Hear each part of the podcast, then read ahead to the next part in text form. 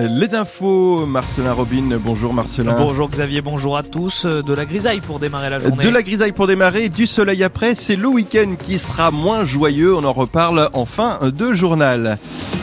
Les commerces de centre-ville mayennais sont en décalage par rapport à leurs collègues d'autres départements. En moyenne en France, la Fédération des acteurs du commerce et des territoires a constaté une hausse de 11% de la fréquentation euh, des commerces de centre-ville l'an dernier, un chiffre qui ne se vérifie pas chez nous, notamment à Mayenne où une étude euh, menée en 2023 montre une fréquentation stable mais pas d'envolée. Des solutions sont sur la table pour faire une meilleure année 2024. Muriel Roche est manager de commerce pour l'Union des commerçants et des artisans de Mayenne. Mayenne ne représente pas bah, l'ensemble du territoire. Pour y remédier, c'est euh, renforcer le lien entre les commerçants et artisans, développer l'offre d'animation sur la ville de Mayenne. Voilà, en se disant bon bah du coup s'il se passe des choses à Mayenne, si ça bouge, bah, les consommateurs vont rester sur le territoire plutôt que d'aller sur d'autres. Et puis bah de renforcer aussi un petit peu le côté euh, vivre, venir euh, en ville Mayenne, après que ce soit le centre-ville ou la périphérie, pour euh, vivre une expérience, pas juste pour faire ses achats, mais c'est aussi vivre une expérience sociale, avoir une expérience client comme on dit. Pour donner envie de venir un peu plus. Selon la Fédération des acteurs du commerce et des territoires, les zones commerciales de périphérie ont tiré leur épingle du jeu en France. Elles ont vu leur fréquentation croître de 5,7% en Mayenne. Les centres commerciaux de presque 2%. On se dirige vers une consultation chez le médecin à 30 euros. J'espère que ça va aboutir le plus vite possible, vient de déclarer Frédéric Valtou, le nouveau ministre délégué à la santé. Des collectifs demandent un tarif à 50 euros, des syndicats sont plus modérés. Et c'est très compliqué sur les rails. Hein. Avec très peu de TGV aujourd'hui entre Laval et Paris, dans les deux sens, la grève des contrôleurs euh, SNCF a poussé l'entreprise à faire le choix de délaisser l'Ouest et de privilégier les stations de sport d'hiver en pleine vacances scolaires. Un TGV sur deux devrait circuler pendant tout le week-end. Le mouvement doit durer jusqu'à lundi matin. Toutes les infos trafic sont à retrouver sur francebleu.fr. Il n'y a plus de train de marchandises depuis septembre entre Sablé-sur-Sarthe et Château-Gontier-sur-Mayenne. La ligne de fret est en train d'être totalement rénovée. Les 30 km de voies devraient rouvrir en mai. Cela va permettre de développer ce moyen de transport plus écologique pour plusieurs entreprises du sud Mayenne, notamment Maisonneuve et Séché Environnement.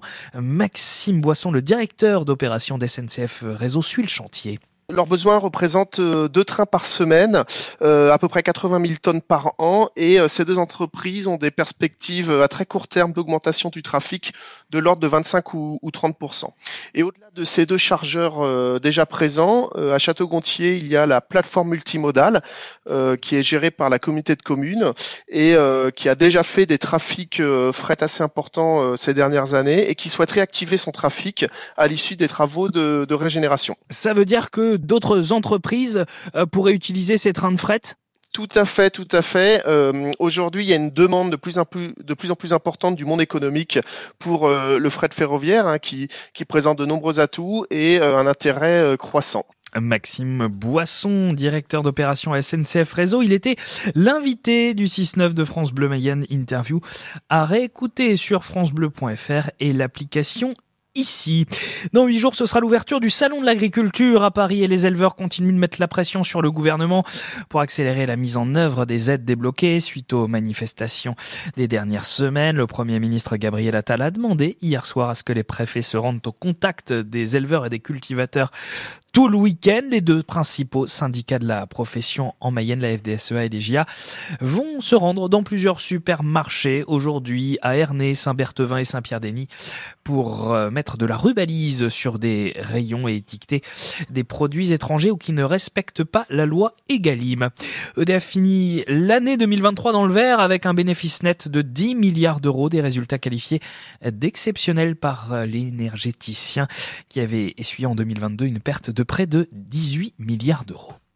La nouvelle était redoutée par de nombreux supporters du Paris Saint-Germain. Kylian Mbappé quittera le club à la fin de la saison. L'attaquant l'a annoncé hier à son président.